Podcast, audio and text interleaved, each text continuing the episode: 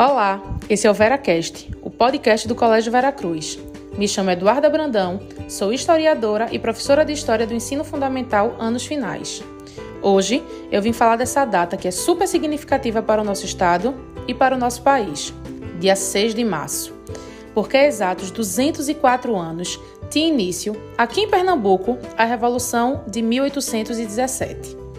Para a gente entender o que aconteceu em 17, é preciso voltar um pouquinho para o ano de 1808, quando a família real portuguesa chega ao Brasil e, ao se instalar no Rio de Janeiro, passa a cobrar um monte de imposto na colônia toda para custear os gastos com a modernização da capital. Pernambuco, que nessa época estava passando por uma forte crise econômica por causa da desvalorização do comércio do açúcar e do algodão, passa a criticar a política de cobrança de impostos do governo e a imposição de portugueses nos altos cargos do exército e na liderança local. Além disso, as ideias republicanas e iluministas estavam permeando a cabeça dos pernambucanos, que não aceitam mais o controle metropolitano.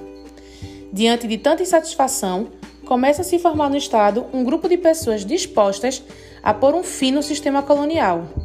Só que antes da data marcada para o levante, o governador de Pernambuco descobre o movimento e manda prender os envolvidos. É aí que a coisa pega fogo.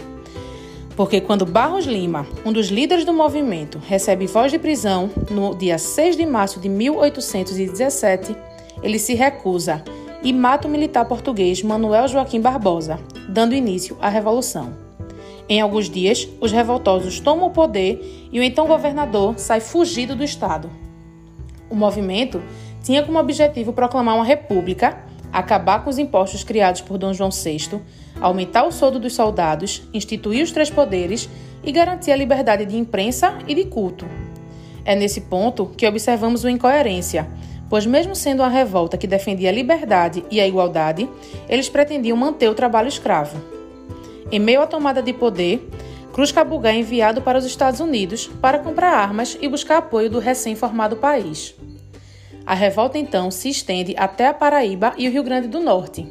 Porém, assim que toma conhecimento da revolução, o governo central passa a organizar suas tropas para mandá-las em direção a Pernambuco.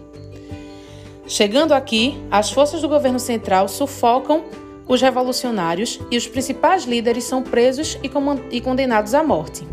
A punição da coroa foi severa, com mutilações e enforcamentos. O recado era claro: quem se revoltasse contra o governo pagaria com a vida. A revolução tem seu fim pouco mais de 70 dias após o seu início. Porém, Pernambuco deixou claro o, movimento de o sentimento de insatisfação que tomava a colônia e que o domínio português estava chegando ao fim. A Revolução, de Pernambucana, a Revolução Pernambucana de 1817 fez parte de uma série de movimentos emancipacionistas, mas foi a primeira a conseguir proclamar uma república independente. E é por isso que até hoje o pernambucano tem orgulho de bradar que Pernambuco é o nosso país.